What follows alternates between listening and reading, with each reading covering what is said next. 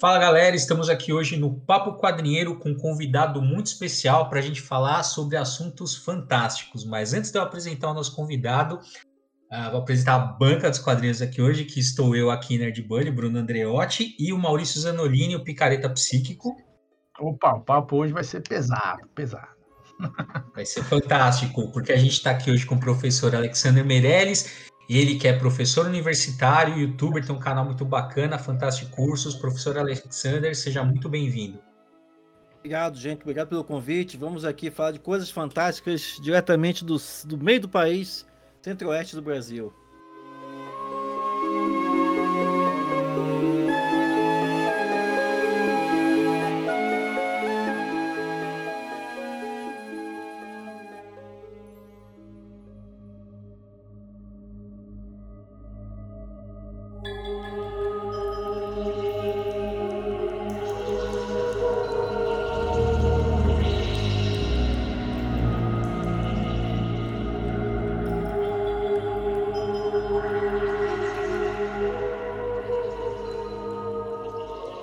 Começar então com uma. gente aquecer o nosso papo aqui hoje.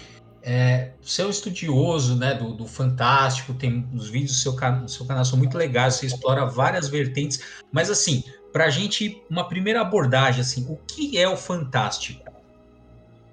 Pois é, essa, essa é uma pergunta que sempre é feita, é, e isso é interessante você, você comentar isso, Bruno, que é o seguinte, quando a gente fala de Fantástico, a gente sempre tem até que definir de que Fantástico a gente está falando, que isso, isso é uma marca da literatura fantástica, porque se você pegar todas as expressões do fantástico, as mais conhecidas, né, como a fantasia, o gótico, o horror, ficção científica, ficção weird, o realismo mágico, se você pegar cinco pesquisadores, cinco pesquisadores diferentes, cinco obras que, que falam sobre o tema, você vai ver encontrar cinco definições diferentes sobre cada uma uhum. dessas expressões. Então, o que, o que a gente primeiro definir é o seguinte: quando a gente fala normalmente de literatura fantástica, a gente está falando de um termo muito amplo, inclusive um termo chamado termo guarda-chuva também, né? Porque uhum. ele abriga diversas, diversas expressões. Você tem a, desde, a, desde os mitos e lendas, passando por fábulas, como eu já falei, né? A uhum. fantasia, gótica, ficção científica, weird, região mágico, slipstream e tudo mais. É, essa é uma definição. E você tem também uma outra coisa chamada. Esse, esse, esse fantástico amplo é chamado fantástico modo, ou seja, uma forma de você conduzir sua narrativa, modo de você conduzir que faz. Você, o resultado é uma, é uma narrativa que subverte a nossa, a nossa percepção do real, né? subverte o que é o real. E você tem também um outro fantástico, que é o gênero fantástico. Que diabo é isso? O gênero fantástico é um gênero Vamos lembrar simplesmente rapidamente aqui que gênero é um conjunto de obras que compartilham do mesmo tema. Então o que acontece? Uhum. Existe o gênero fantástico. O gênero fantástico, especificamente, ele surgiu no final do século XVIII, junto inclusive com, com a literatura gótica. E, e esse gênero fantástico ele veio se manifestando até o final do século XIX. E aí ele. Uns falam que morreu, outros falam que se reconfigurou. E o que, que é o gênero fantástico? São narrativas em que normalmente o escritor e a escritora, primeiramente, apresentam, a, fazem questão de apresentar uma, uma, uma noção de real, ou seja, primeiro eles apresentam o cenário, o herói, come, o protagonista começa a sua história, tudo para criar a ideia de que é o nosso mundo que o escritor e a escritora está descrevendo ali. E de repente aparece alguma coisa sobrenatural, aparece um demônio, um fantasma, alguma coisa do gênero. E aí, esse personagem, ele fica na dúvida será que o que eu tô vendo, eu tô vendo mesmo? Ou será que é porque eu tô, eu fiquei muito tempo sem dormir, ou então eu tô sofrendo pela perda da mulher amada? Edgar Allan era mestre nisso, grande escritor Edgar Allan. Ou será que eu tô, eu tô viciado, eu tô sofrendo os efeitos do vício do, do meu vício em ópio e coisa e tal? Então, enquanto enquanto existe essa dúvida se o personagem está realmente vendo aquilo, se aquilo ali faz ou, ou, ou não, quando tem essa dúvida, esse é o gênero fantástico. O gênero fantástico foi muito comum, como eu falei, ao longo do século XIX. São aquelas típicas narrativas em que o personagem, por exemplo, vive várias aventuras e no final ele acorda. Uhum. Todo mundo aqui já viu, já viu, já viu umas histórias dessa. No final ele acorda e fica aquela dúvida: eu vivi esses acontecimentos ou não? Então aqui fica aquela, aquela dúvida ali. Então, o gênero fantástico ele teve essa vida, foi uma vida relativamente longa, né, no final do século XVIII, século XIX inteiro. Ele mudou, ele mudou no início do século XX por conta de vários fatores, mas, por exemplo, Kafka, Franz Kafka, que normalmente as pessoas conhecem pela metamorfose, né? Metamorfose, uhum. ele, ele rompeu com toda essa tradição do, do gênero fantástico, porque, eu falei, gênero fantástico você apresentava primeiro uma narrativa e aí aconteceu o sobrenatural. O Kafka não, Metamorfose. Como é que começa o Metamorfose do Kafka? Primeira frase. Depois de uma noite de sonhos de turbulentos, Gregor Sansa acordou na cama transformado num inseto gigante. Uhum. Porra. Primeira frase. Ou seja, o que, que ele faz? Já começa com um acontecimento fantástico, o maluco, o maluco acorda na cama transformado em um inseto gigante, e aí depois vai normalizar a narrativa o Franz Kafka, o escritor, vai descrever o quarto. Não, não era sonho. O Gregor Sansa viu o quadro ao redor dele. Ou seja. Inverteu a ordem.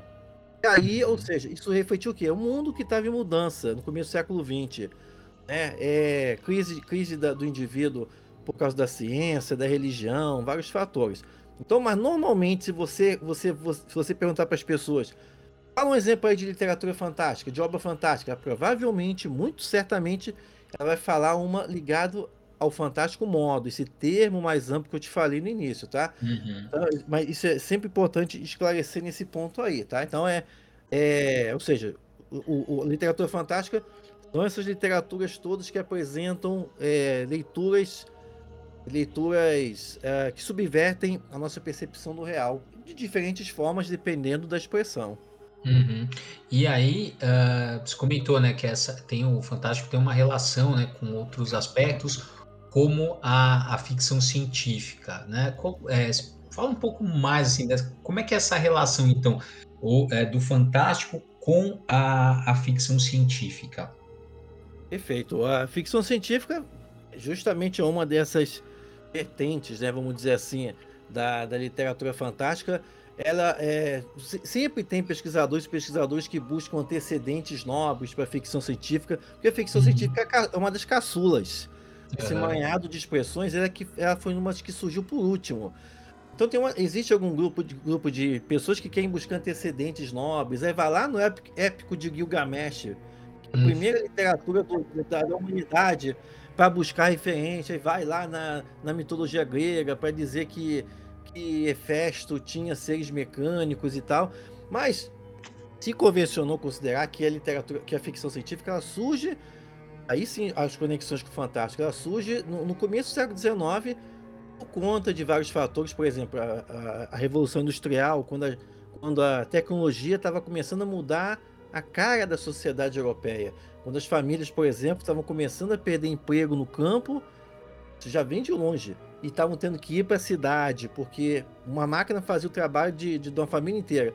E essas famílias iam para a cidade, a cidade não tinha condições de absorver todo mundo, a cidade inchava, e aí começava criminalidade, problema de saúde, aqueles problemas que a gente sabe muito bem como é que é. Então é nesse contexto que a Mary Shelley, a jovem Mary Shelley, ela com, com, com entre 17 e 19 anos, esse processo inteiro, ela escreveu a obra Frankenstein. Frankenstein é a primeira é considerada a primeira obra de ficção científica, é, é, tanto ficção científica quanto literatura gótica. Porque vamos lembrar, uhum. de onde que o, Franken, o Victor Frankenstein vai arrumar as partes para montar o seu, seu sua criatura, né? É aquela clássica cena de violar túmulos para roubar cadáveres, para costurar corpos e tudo mais. É, Nesse ponto, então, a obra ela é tanto é gótica como ela também anuncia uma mudança. É a primeira obra de ficção científica. E por que Frankenstein é ficção científica? Porque ela é a primeira obra em que a ciência é, é utilizada para provocar uma reflexão do indivíduo em relação à sociedade. É a primeira obra que a gente vê uma, uma obra que promove essa reflexão da relação do ser humano com, o, com a tecnologia e, e como uhum. que essa relação acaba afetando o mundo ao seu redor. Tá? Então, ou seja, ela é parte dessa literatura fantástica, porque afinal de contas, como eu falei antes, né, é, a ficção científica também, ela provoca uma subversão é, da nossa percepção do real por meio de, de, um, de um elemento, de uma teoria, uma pseudociência uhum. é, que na narrativa ela rompe com a nossa noção de real. E aí pode ser tanto uma teoria científica como viagem no tempo, como pode ser a, a chegada de um, de, uma, de, uma, de um alienígena, como pode ser é, é, alguma viagem espacial, você tem diferentes formas. Uhum. Mas é bom lembrar que a boa ficção científica ela não está preocupada em ficar é, dizendo se no futuro a gente vai ter é, é, carro voador, tipo Jetsons, essas coisas. Ficção, a boa ficção científica ela está mais preocupada em discutir é a relação do, do indivíduo com, a, com, com, com, com, o mundo ao seu redor e com o, o, com, com o outro. É por meio da tecnologia. Uhum. Ou seja, é um tema, é um das mais, uma das principais expressões hoje da literatura fantástica. Legal. E é, eu vou pegar uma coisa que você falou que é interessante. Você trouxe o Frankenstein, né, que, é a, que é, seria uma, a, uma obra seminal, aí, iniciando a ficção científica. E o Frankenstein, ele também tem um elemento muito forte da mitologia, porque ele é uma espécie de, não sei se a gente pode dizer assim, mas uma espécie de uma releitura do mito do Golem. Né? Então, a gente tem ali uh, na origem, então, é uma relação entre a ficção científica e a mitologia.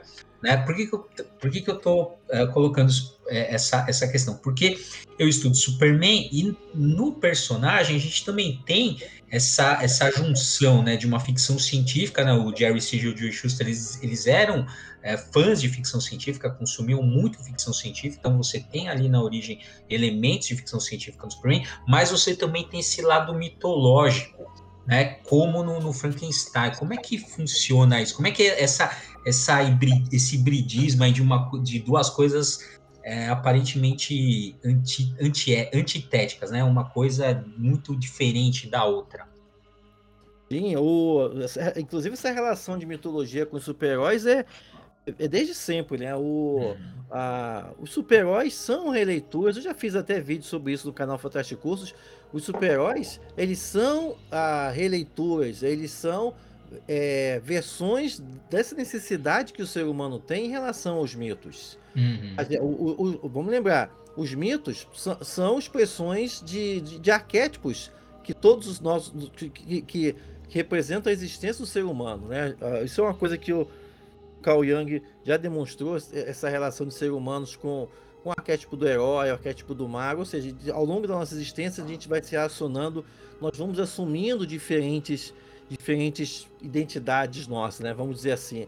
E, e os deuses, todos os deuses, todas as culturas, não é à toa que apesar de tantas culturas diferentes, eles apresentam deuses que são mais ou menos semelhantes em, nas suas atribuições, nas suas, nos seus poderes e tal.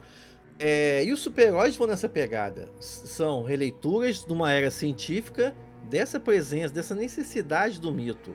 Então, o, você que você comentou o caso do Super-Homem, você comentou o caso do Frankenstein, os dons são releituras específicas.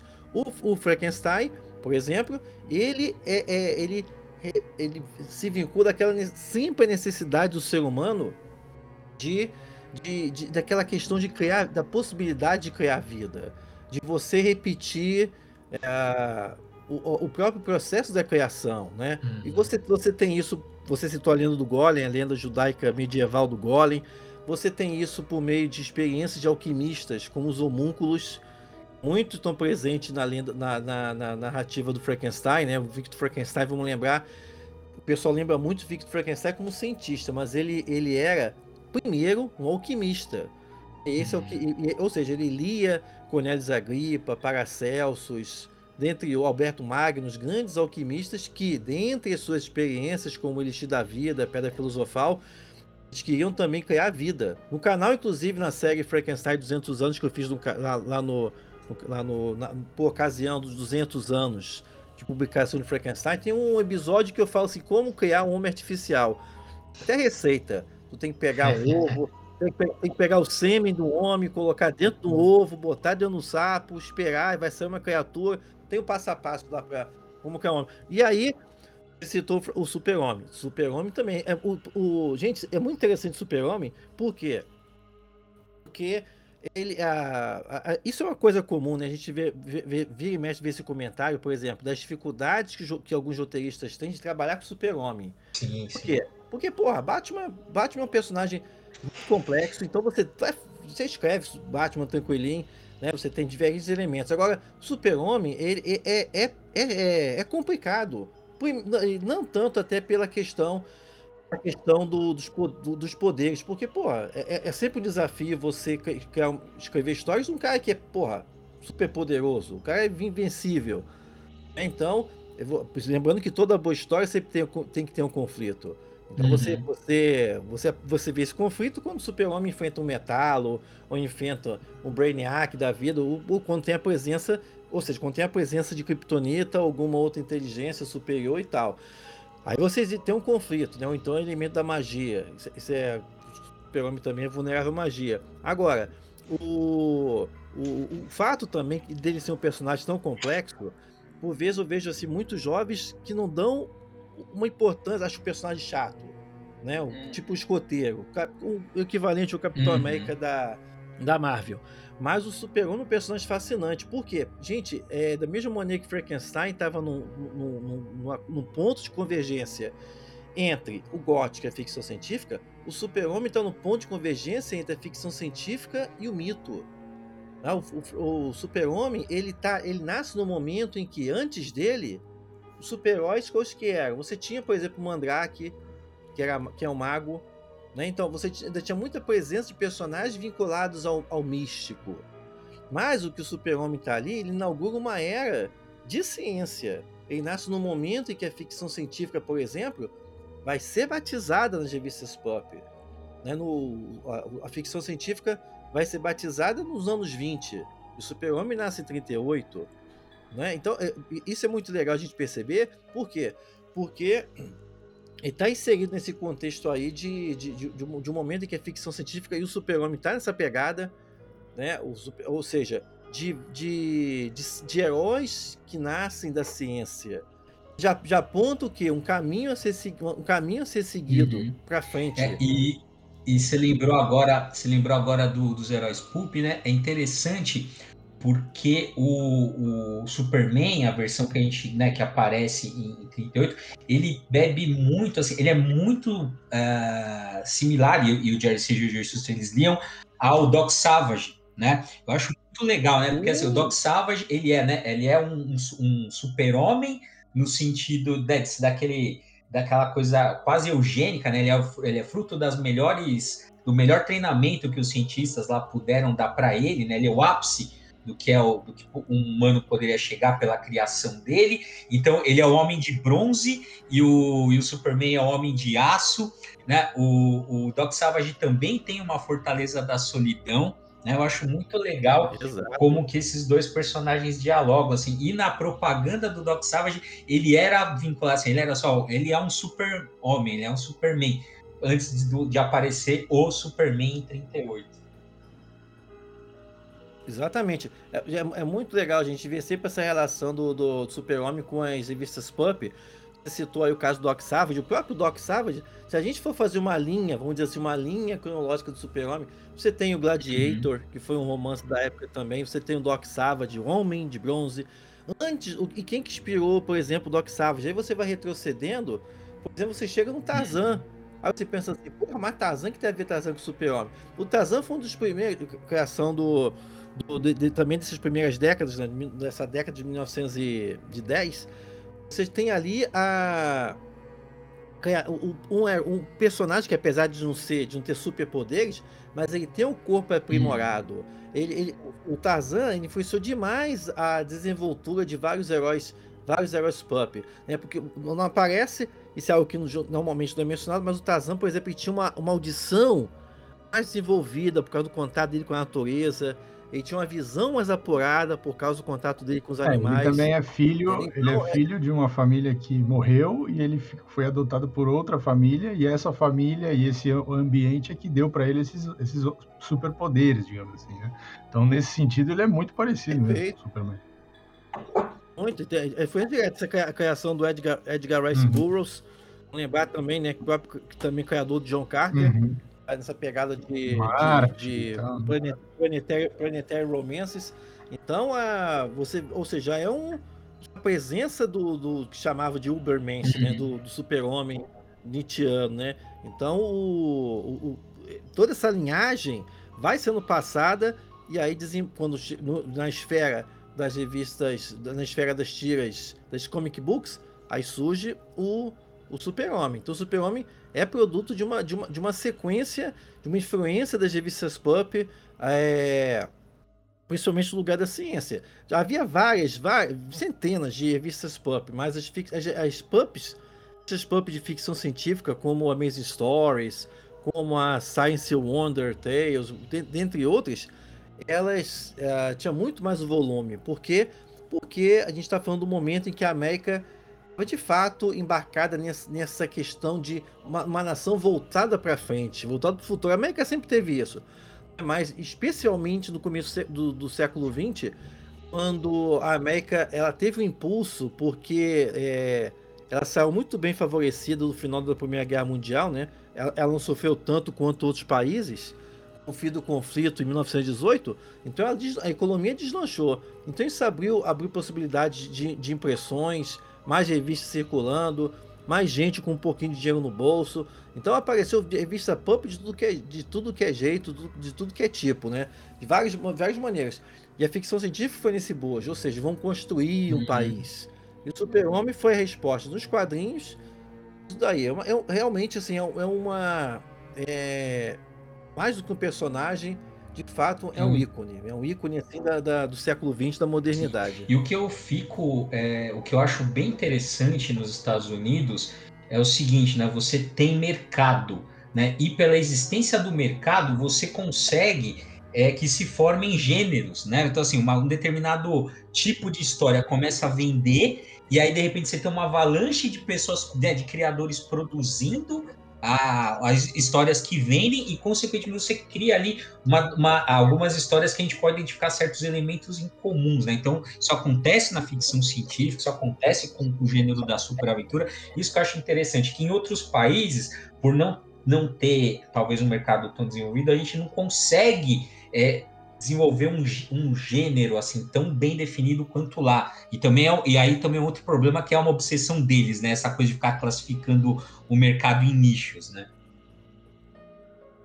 Exatamente.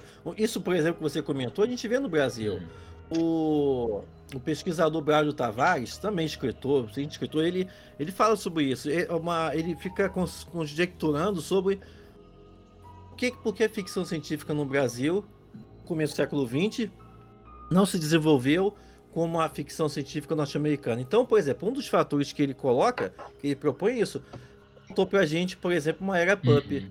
Era pup consolidada, como você falou, né? De experimentação, de muita publicação e tal. Então, não. A nossa literatura, ela optou por um outro caminho, ela não, não, não investiu nesse caminho, não abriu espaço para publicações assim, né? E, e, a ficção científica se desenvolveu, a gente tem ficção científica no Brasil desde o meados do século XIX, mas ela veio num ritmo muito mais lento e menos diverso que na América. Na América não, você tinha diversas opções, diversas revistas, como você colocou, diversos personagens, por exemplo. Olha quantos personagens do Super-Homem moveu, né? O, se a gente pegar até de, de que, que são, são, são inspirações imediatas, a gente teve tinha o Capitão Marvel, é que, que eu sempre chamo de Capitão Marvel. Eu nunca. Como o Capitão Marvel é um dos meus preferi preferidos, nunca me desceu chamar de Shazam. É, né? é então, problemas é... de copyright, né? pois é, exatamente. Então você tem. E, e, e o. Ah, e o, e o, no caso do Capitão Marvel é interessante isso, né? Porque ele, ele resgata o elemento e junta os dois e pega o que, o que funciona no Super-Homem e, e coloca na, e acrescenta o elemento da magia. Uhum molecada, que a molecada gosta. É. Né? Então, então é Sim, aquilo. inclusive, é, assim, se a gente for pensar, é muito mais fácil para o público-alvo, né, que na época eram crianças, né, era muito mais fácil você se identificar com o, com o Capitão Marvel, porque é isso, ele era uma criança que falava Shazam e se transformava num homem super poderoso. Então era muito mais fácil você se identificar com essa história do que com já de um adulto que é o Superman. Sim, é, é aquela coisa, né? Tem, tem o poder da palavra também. É, isso mostra bem isso. A, a, a, nas Mil Uma Noites tem disso, né? O, o poder da palavra. É, Abre-te, Sésamo. Fecha-te, Sésamo. Você sempre tem essa questão que é do. Isso tem, isso tem na Cabala, isso tem na, na, na Bíblia também, né? o verbo se fez carne e tal, tal, tal. Ou seja, a palavra tem essa questão. E, e o Capitão Marvel ofereceu essa questão do uma palavra você pode se transformar no super-herói. Então, esse, esse é um apelo, esse é um apelo irresistível. Agora, o Super-Homem também, ele, ele, é muito do sucesso dele, como a gente já comentou, né? Porque ele junta tanto elemento da mitologia, ele tem uma questão messiânica, uhum. é Jesus, o próprio nome dele, Karel, né, Ciel, já aponta para essa, essa questão né, de, de, de divindade.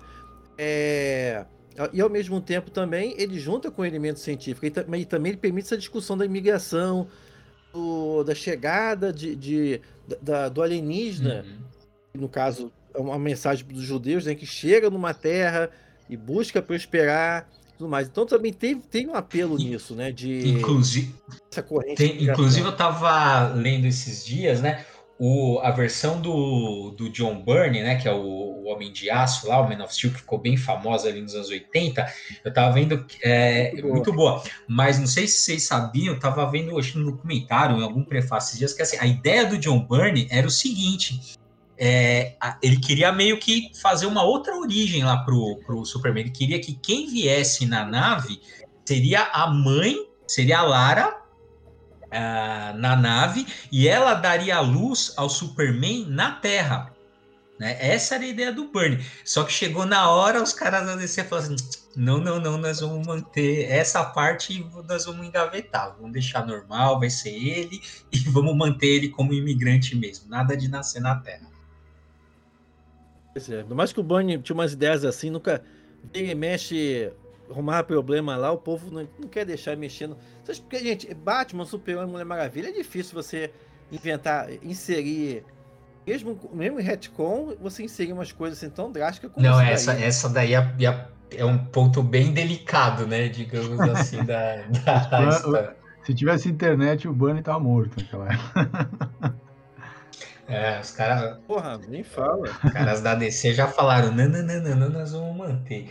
Mas é, é verdade, né? Você falou, é, é muito difícil você é, colocar algum elemento que cole né, no personagem e que seja aceito. O Grant Morrison fala isso, né?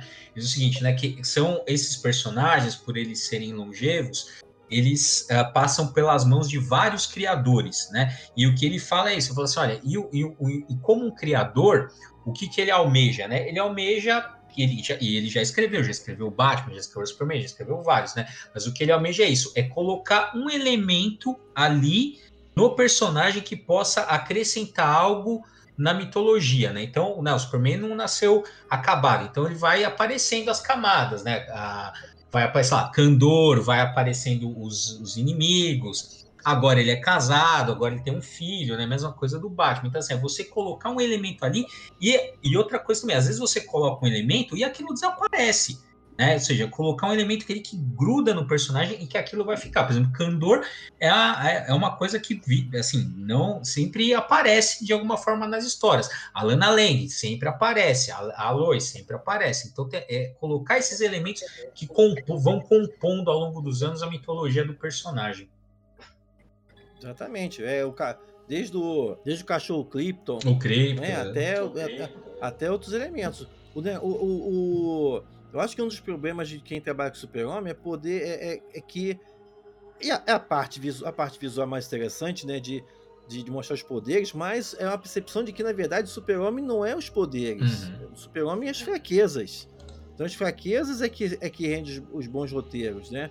E quando eu falo de. de, de o, a questão é o balanço. Que vamos lembrar, né? O público quer ver é tiro, porrada e bomba. Então, é, é, é, é, você, você tem que achar um balanço aí de você abordar a fraqueza, fraqueza tanto do super-homem como também fraqueza do lado humano dele, ah, né? É, você é, já viu, é, desculpa te cortar, mas você já viu o Superman Lois, essa nova série? Não, ainda não. Eu não tenho. Não, vai, as, as, vai, ser, vai sem medo, vai sem medo que é muito bom, acho que você vai gostar. É, eles, eles são bem fiéis a esse. Eu vi que tem uma questão dos filhos. É. Sou da época. Nossa, então vai ser medo e você vai adorar. Se você gostava, se você gostava do Lois e Clark, eu tenho certeza que você vai gostar. Ele gostava ou não gostava, que eu achava, porra, uma... tudo bem. Mas o. Tem tanta série também do Não era muito fã do Lois Clark. Inclusive, eu lembro, eu lembro até da época que. O foi, foi nessa época, quando passava a Lois Clark. Nesse, é. nesse contexto aí é. que o roteirista. Exatamente, que os roteiristas ficaram putos lá, que ah, não pode fazer isso que ele vai casar. Aí vão matar então esse cara. Mas, é, mas, mas é... Alexandre, eu queria abrir uma outra avenida aqui na nossa conversa porque é o seguinte, você tem lá o canal Fantástico Cursos, que tem uns vídeos, tem bastante material lá, e tem uns vídeos bem, com bastante aprofundamento sobre alguns temas é, dentro dessa, desse assunto que a gente está conversando aqui, né, da, das, desses gêneros literários e tal. Uh, mas, obviamente, o seu curso tem bastante inscritos, tem lá bastante visualização nos vídeos, mas tem essa relação com. Uh, e eu queria saber de você, então, como é que é essa relação com o público? Porque eu percebo hoje que, assim, é, eu, eu, hoje, exatamente hoje, eu assisti é, o Cavaleiro Verde, o filme, né? É, que, é, que é uma história arturiana, tal, é baseado na lenda do século XIV e tal. Tem alguns elementos a mais do que a lenda, mas, mas é bastante fiel e tal. É, e aí eu, depois que assisti o filme, eu fui pra internet dar uma olhada em alguns vídeos comentando o filme, e aí tem assim, os primeiros que aparecem assim, o Cavaleiro Verde, final explicado. É, quer dizer, as pessoas buscam entender mais porque elas não conseguem entender. É, ainda eu, esse filme especificamente eu até entendo porque ele tem toda uma proposta estética e o roteiro também é bem é bem fora do padrão assim. Mas por exemplo tem uma série que está fazendo um sucesso absurdo no Netflix, né, que é a tal da Round Six lá, é, que é uma série Sim. sobre um jogo lá tal, que é basicamente uma, uma quer dizer, quer dizer, o roteiro é, é luta de classes, né? Quer dizer, a questão do, dos pobres sendo oprimidos pelos ricos e tal. Não é tão complexo, na verdade. A, a, a, o que está sendo dito ali não é tão complexo. Mas você vai para a internet e a galera tem lá é, Round Six explicado, final explicado, é, as pessoas buscando camadas, né? É, e, e, se aprofundar, porque elas têm muita dificuldade de, na leitura que elas fazem, ou, ou assistindo a série, de entender essas camadas. Quando a gente está falando desses, desses gêneros e tal, fica muito difícil você, você ler Lovecraft, por exemplo, sem entender o contexto que ele escreveu, sem entender é, os temas principais que são meio universais que tem ali, é, aí você vai assistir uma, um Lovecraft Country, por exemplo, que é uma releitura do Lovecraft pegando a questão do racismo e trabalhando o horror como um paralelo com o racismo. Se você não tem essa, fica muito, fica, fica só um entretenimento raso, né? Então, como que é essa relação com o público? Você sente isso, essa busca do público, essa necessidade de tentar fazer uma leitura mais profunda? Porque eu realmente vejo que isso está explodindo assim na internet. Pois é, gente. Olha, o. Em, termos de perfil, né? O, o, meu público, por exemplo, é o mesmo perfil do Omelete, do Jovem Nerd e tudo mais, de, em hum. termos de faixa etária e de interesses. Mas, é, ainda assim, normalmente que acompanham Fantástico Cursos, é, como você falou, pessoas que querem, querem um pouco além simplesmente de saber o, a, o, a escalação, do, que, quem foi o personagem, quem foi o desenhista, quem foi o arte finalista que fez isso. Ou seja, vão mais na questão do tema, tá? É, particularmente, isso eu já até falei já num vídeo, eu nunca vou fazer um filme, um vídeo de final explicado. São três vídeos que eu nunca vou é, fazer. Final explicado, final unboxing. explicado, unboxing Muito e, bom. e react. Muito bom. Não, não, tem nada, não tem nada contra quem faz e tal, porque Entendo, assim, eu, sim, eu não vejo propósito. Eu não sei se é porque, não sei, não sei se é porque coisa de velho, coisa de velho, mas mas, assim, do final explicado, por exemplo, eu, eu acho que é desmerecer a inteligência é, do público. É. Entendeu? É, eu, eu, lembro disso na época daquele filme. O, hum. o, acho, acho, que é O Poço. Hum, meu Deus, foi O Poço. Que é que o.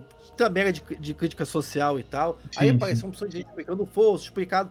Eu fiz o vídeo lá, tá? Mas eu, eu, eu falo da perspectiva, falo do, da, do, dos simbolismos e tal, tal, tal. Mas eu, eu nunca vou nesse nível de explicar. Eu acho que você, você explicar uma, alguma coisa, seja uma obra literária, uma série, você dá a tua visão e impede outras pessoas de construir a visão dela. Entendeu? Então, assim, é, talvez porque, como eu sou professor de sala de aula, eu sempre tenho a tendência de, de tentar abrir possibilidade é, para as pessoas. É, isso é algo que, por exemplo, eu faço nas provas de literatura. Eu sempre falo, eu dou aula de literatura inglesa e norte-americana. Eu falo, pessoal, gente, Literatura é a única prova que você não consegue colar. Os meus alunos fazem a prova em casa. O bom da prova eles vão fazer em casa. Por quê? Porque é para eles poderem mostrar o ponto de vista deles, a visão deles, desenvolver as ideias dele. Porque você vai colar, você vai trazer a mesma visão do outro, a mesma coisa do outro. Então, mostra a tua visão aí. Eu sempre falo, literatura não tem certo e errado. O que tem é resposta bem fundamentada ou mal fundamentado. Então, constrói sua visão aí para mim. Fala. Então, nos vídeos eu busco fazer isso, de colocar de, de deixar, eu mostro as possibilidades e aí cada um vai nesse caminho. Mas sim, as pessoas hoje em dia tem uma, tem uma necessidade de de fechar, sabe? De, de saber, é. de saber, de ter respostas, né? O, uhum. Mais até do que o percurso. Eu, eu acho que, a, que, a, que o percurso mais importante do que o final. Você saber, você saber isso. Por exemplo, você citou o Segawen aí, né? Que é um filme, é um filme, é um filme que eu não vi, eu não consegui ver ainda, porque é, por conta de pandemia e coisa e tal.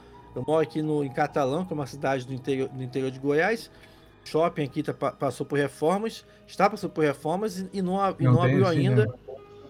É, não, tem, tem cinema, cinema até bom, mas hum. ainda nesse contexto de pandemia, eles optaram por não abrir. Ah, entendi. Beleza, tranquilo. É. Filme que eu não vi ainda, mas que eu quero ver, fazer um vídeo, porque, pô, isso inclusive é parte da, das aulas. Sim. Agora eu vou, eu vou começar no canal a fazer uma série do Sandman para explicar. Ah, eu vi, eu vi. Eu quero que você continue. Você perguntou lá no vídeo se, se vai continuar. É, Por fazer. favor, continue. o, primeiro vídeo, primeiro vídeo, inclusive, vai ser de Sandman para quem ainda não leu Sandman. E vamos lembrar, porra, Sandman é caro pra cacete. Tem gente que não leu ainda porque é, tá caro. Ah, isso aí, a gente, é, isso aí a gente já tem acho que uns tá três ou quatro podcasts aqui, é só reclamando do preço do quadrinho, é só, só chorando do preço do quadrinho no Brasil, né? aqui. Tem, pois é. Então, mas eu sempre busco é, apresentar uma outra visão, né? Como o uhum. canal é para quem escreve, para quem, pra quem é, pesquisa e para quem quer usar o Fantástico em sala de aula, eu tempo tento mostrar as possibilidades. Particularmente, eu não gosto de mostrar essas coisas mais de final fechado. O reaction, porque eu sempre acho que aquilo ali é tudo fake. Eu acho que todos os vídeos. Ah, eu também, eu também acho, porque eu posso ver. Eu, eu, eu posso ver é. o, o, o, assim, o filme que. O trailer do Batman, vai, do próximo que vai sair, que eu tô empolgadíssimo para ver. Mas se eu me filmasse de verdade, eu, me, eu ia inexpressivo. Eu estou vendo, eu me, Veja, o máximo que eu faria é esboçar um sorriso, o máximo assim.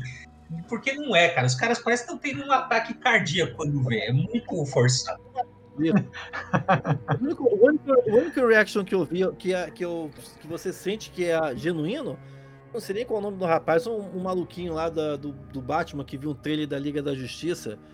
Um, é, de um, é até de um clube, um clube de, de Batman no Rio de Janeiro. Quando a reação do gordinho ali vendo o trailer da Liga da Justiça, o cara ali, aquele é genuíno. Aquele é. Maluco, é aquele que o, que o cara fala, olha os deuses, mano, assim, é esse aí? É, olha que. Aí vê lá o Aquaman e falou assim: que homem, meu Deus, essas coisas. Gordinho é, é, genuíno, mas assim. E, e unboxing eu fiz uma vez, que foi, foi até uma, uma, um box mesmo. O escritor Inês Tavares mandou para mim, que, que, era de um projeto escolar, que também ele ia mandar para a escola, sobre steampunk. Aí tinha os livros dele, Paternal Místico, uhum. Juca Pirama, tinha, tinha o suprimento escolar. Ao abrir e mostrei e tudo mais assim, eu não costumo abrir unboxing porque também é, é, é, é, aquela coisa, gente. Isso, isso é uma coisa que me preocupa muito. A, a coisa mais preciosa que a gente uhum. tem hoje, gente, é tempo. Tempo não volta. Eu sempre falo isso também nos cursos. Tempo não volta, tempo a gente não compra, tempo não pode alugar. Então, gente, eu, eu, eu, me preocupo de não fazer as pessoas perderem tempo. Eu acho assim, unboxing. Ah, o que, que, o que, que vai agregar no final para a pessoa? O que, que ela vai aprender? Qual a transformação que eu vou causar? esse vídeo na pessoa, tudo bem, tem, tem a dimensão do entretenimento, mas pô, tem tanta gente fazendo entretenimento aí, então eu busco sempre fazer alguma coisa assim que possa ensinar alguma coisa, né? É, por conta disso, inclusive, o, canal, o canal já tem há 5 anos, 6 anos. Ele, hum. ele tá com 15 mil que é um, é um, número legal, mas, mas eu tenho certeza que se eu tivesse, por exemplo, na época de Vingadores, feito o filme, ah, qual, é a ah, cor é. Da cueca, qual é a cor da cueca do Thanos? E se o Homem-Formiga entrasse no Thanos? Eu tenho certeza que hoje já tava, eu tenho certeza que hoje já estava passando de 100 mil.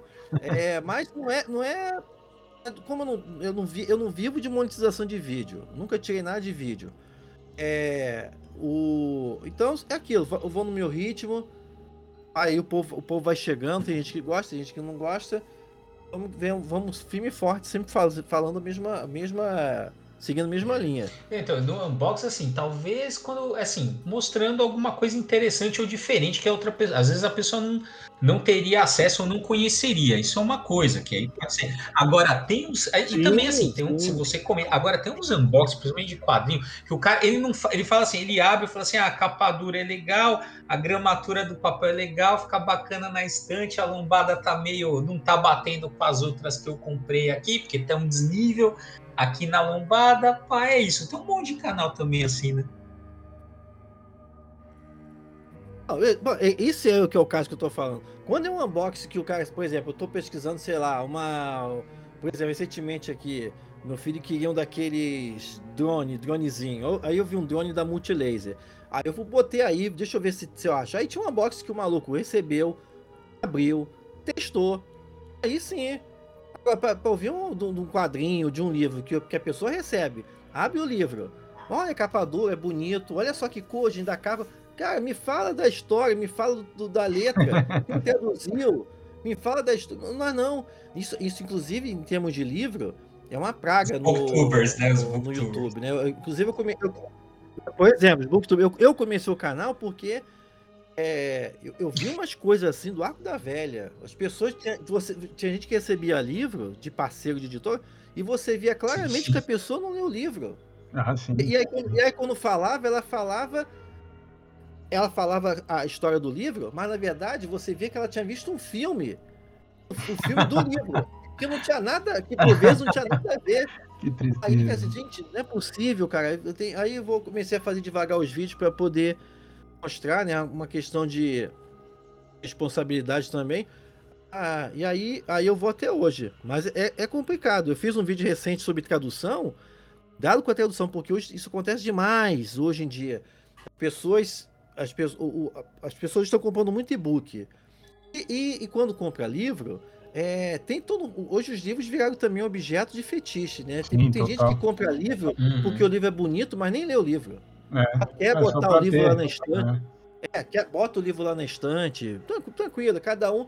Mas, gente, a, a, cada um tem seu jeito, mas indicar o livro. Aí eu, eu, eu, eu fiz uma edição do Drácula, uma edição do Drácula de uma editora, que é uma péssima tradução, uma péssima tradução. E eu fui procurar o que que outros, o que que outros youtubers falavam aquela edição específica. Porra, e aí você ia ver os três vídeos só falavam da capa, que a capa era bonita, que a letra era dourada, que a letra era dourada, comprava por um preço bom e o livro chegou direito. Não falaram, não, nem abriu o livro. Abriu o livro para falar que o tamanho da fonte era boa. É isso que não conta. Gente, mas me fala da tradução. Me fala da tradução. Essa mesma edição que eles estavam apontando, o, o nível de desconhecimento era tanto que essa, essa edição que nenhum dos três vídeos falaram, é, tinha, tinha, tinha até página em branco. Então, é, no meio do texto, tinha tradução errada, faltava palavra. O nome do escritor, Stoker, botaram um C a mais no Stoker, viu? Stoker, virou, virou, virou, virou, virou, virou Bran Stoquista, virou Bran Stoker, Bran Stoquista. Quer dizer, aí é uma, umas coisas assim, aí, mas nenhum dos três falaram. Beleza. Aí é, é, dessas, é dessas coisas que eu tô falando, é de valorizar o dinheiro porra, dinheiro, livro, assim como quadrinhos, você sabe muito bem isso, né? Mais do que eu. É, livro também é caro no Brasil. Nem tanto por causa das editoras, mas, porra, é porrada de, de, de imposto que recai em cima aí. E o. Então, vai que vai comprar, valorize seu dinheiro. Quer comprar Drácula? Tem a, toda editora tem, tem Drácula. Para citar um caso aqui do Drácula. Toda editora tem Drácula. Mas, é, beleza, procurar um... Então, e, a, e... É. então, você está comentando desses problemas de edição, de tradução, de coisas. Cara, e, assim, os quadrinhos, principalmente os da Panini, tem um monte de erro, assim, e erro grotesco. Às vezes você paga. E você falando do Sandman. O Sandman caro, e você vê na edição definitiva erros grotescos. Erros grotescos. Da é, eu lembro o New Gamer reclamou, até o New Gamer reclamou. É, assim, e aí é isso, pô, você paga um rim uma edição para ainda assim, você fala, não, mas a edição tá impecável, tal, não. Você assim, você paga um rim numa edição com erro crasso. Outro exemplo também, o Omnibus do Conan, que agora tá na moda, né? O Omnibus, aquelas edições gigantes que, que não é para ler, porque o negócio é feito para você não ler, porque é pesado, é incômodo, então é um, é um formato feito para você deixar na estante, porque é extremamente. Um amigo meu, ele acabou de me recomendar, um, ele, ele comprou, não sei o nome, é tipo um pedestal para você poder ler. É, edição, e ele comprou porque era o único jeito que ele conseguia ler os omnibus dele.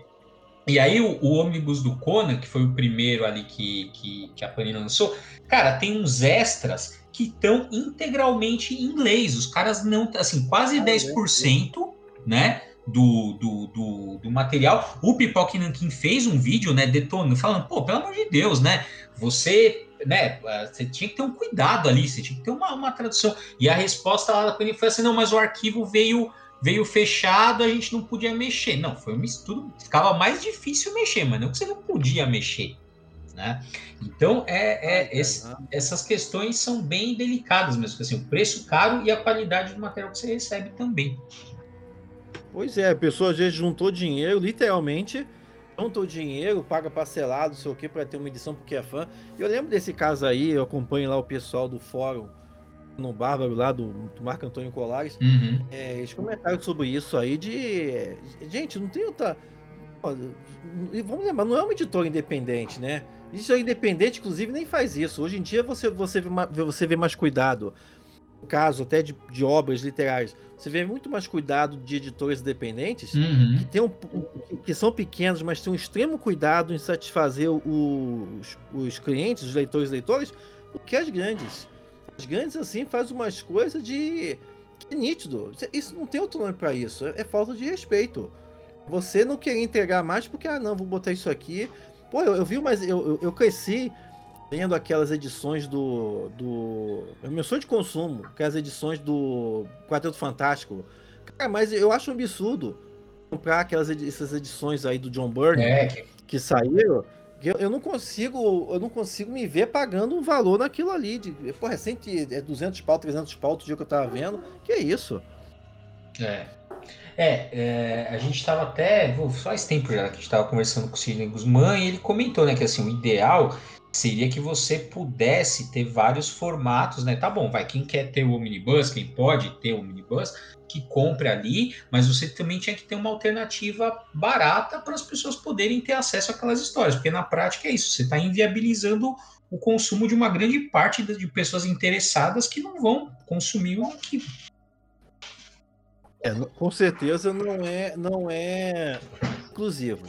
Com certeza, né? Aí acaba, aí depois isso joga o meu nome e quantidade de pessoas a poder ler, ler pirata. É, depois a, é, é, aí o pessoal vai. Um negócio elitista. É, depois o pessoal vai pra pirataria e fala, e o problema é você que foi pra pirataria. Você, me, você praticamente me coagiu a, a fazer isso.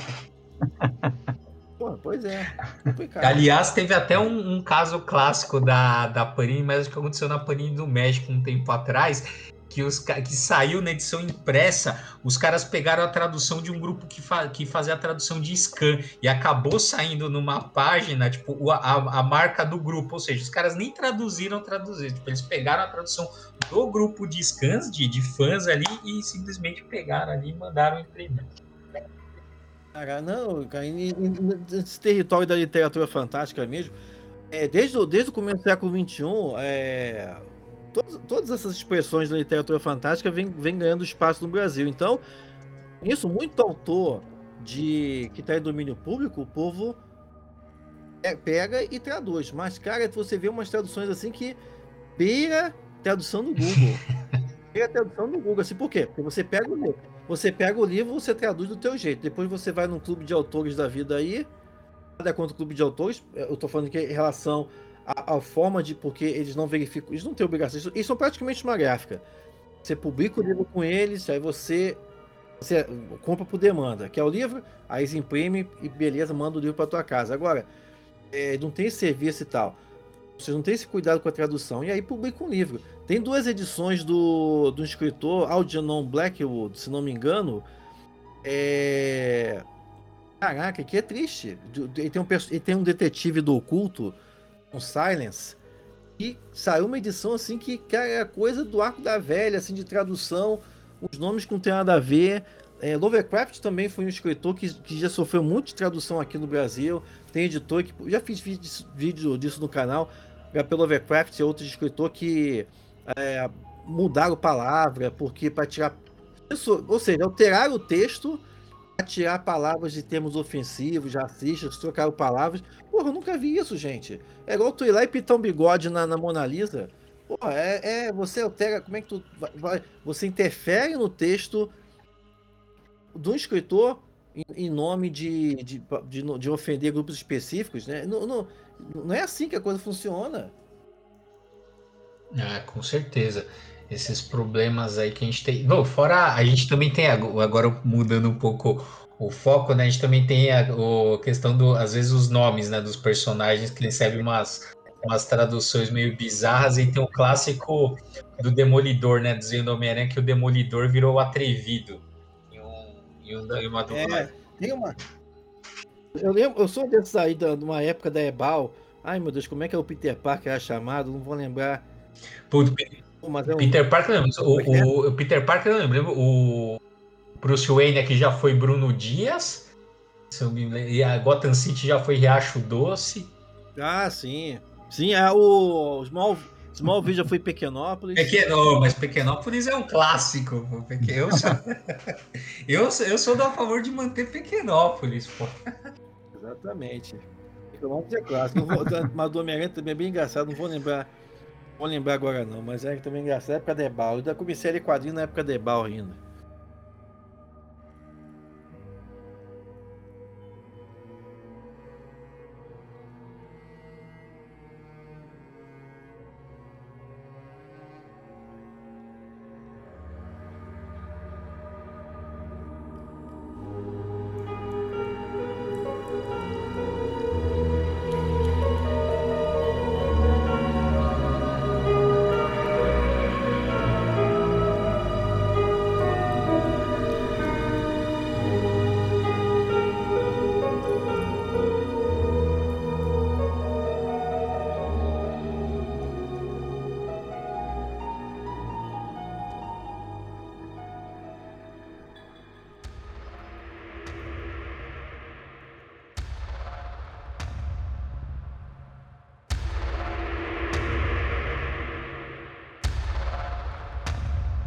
Bom, a gente está. Nosso tempo já está quase chegando no final. Quando o papo é bom, tem história mesmo. Uh, mas, é, Alexandre, eu vou deixar então a última pergunta para você é a seguinte: é, fala para o nosso público aonde que vocês estão. Você tem aí o canal do YouTube do Fantástico Cursos, mas para além disso, e uh, se vocês estão oferecendo algum curso atualmente, uh, como que as pessoas podem te achar? Beleza, primeiro agradecer aqui o bate-papo, né, como eu falei bem no início, né, antes até mesmo da gente começar a gravar, o bom papo é o papo de bar, é isso que a gente teve aqui. Agradeço demais, meninos, pelo convite para estar aqui. E convidar também todo mundo a ir lá no Fantástico Cursos, no canal do YouTube, tem também lá no Instagram, arroba Cursos, tem no Facebook também, facebook.com.br Cursos, tem um canal do Telegram, como eu sempre falo, o canal do Telegram é um espaço onde eu sempre coloco informações, e-books que foram disponibilizados gratuitamente, tem edital de, de, de seleção de, de contos, e, contos e romances para quem quer escrever. Não, não, pode ficar tranquilo que não tem beija-flor dando bom dia e corrigindo no boa noite. É só informação relevante para você, não, vai, não tem spam essas coisas. Então eu tenho. Aliás, não, aliás, o Telegram, o Telegram atualmente é o canal assim, mais importante de todos. Você tem que você que seja único. Pois é, né? pois é o, o, canal, por exemplo. Então, é, use o Telegram. ainda tem aquelas limitações. o canal Telegram lá tá com 650 pessoas, então, ou seja, não tem limite. Pessoas entram e coisa e tal. Legal, Sempre legal. vou botando conteúdo. É, e no próprio canal Fantástico Curso, gente, se você, você escreve quadrinhos, você que quer entrar também nesse mundo de RPG, você que quer escrever contos e romances de fantasia, gótico, horror, ficção científica, Ficção Weird, tem mais de 500 vídeos lá. É, eu sempre tento manter, manter um conteúdo confiável, com linguagem acessível, não tem linguagem acadêmica, não tem nada disso para você. E se você quiser também quer escrever, fica o convite. Vai ter o um lançamento agora em outubro, daqui a umas duas semanas. A nova turma do curso Como Criar Histórias que Vendem. é um, é um curso que é voltado para quem quer escrever literatura fantástica, contos e romances e também saber como que você consegue chegar ao teu leitor. Daí o nome do curso. Como é que você consegue conquistar leitores e leitoras? Porque é o que eu sempre falo. Você vai escrever, a tua história pode ajudar alguém com algum problema. Às vezes, tudo que a pessoa quer, precisa na vida, naquele momento da vida dela, é ler uma história sua.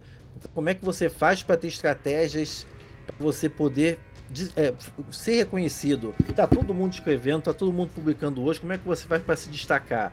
Então vai lá no Como Quero Estar Escrevendo que você aprende a escrever e divulgar os seus contos e romances, tá? Tem lá o, tem lá o link nos vídeos ou no primeiro comentário dos vídeos tem o link para você colocar lá teu e-mail para você ser avisado da abertura da próxima turma, tá? Tem também um e-book gratuito voltado para quem quer, quem escreve quadrinho, quem faz RPG, quem, quem desenvolve games, o e-book Como Criar Monstros. E, como o nome está falando, é para você que quer explorar o potencial do monstro. Por que, que o monstro fascina tanto a humanidade desde sempre? Então, nesse e-book gratuito, você consegue já aprender como usar, qual como é, qual é a função do monstro em cada época, por que, que os monstros mudam. Né? Então, baixa lá o e-book, é só você botar teu e-mail também, tá lá no Fantástico Cursos, que o convite. E é isso, gente. Agradecer vocês é, mais uma vez pela, pelo convite é, convite fantástico de fato, né? Obrigado, pessoal. Obrigado, professor. Um prazer ter aqui você com a gente essa noite, ou de dias lá, que hora que o pessoal está ouvindo a gente, mas foi muito legal. Obrigado aí pela, pela essa aula fantástica que o senhor deu para a gente hoje. Obrigado.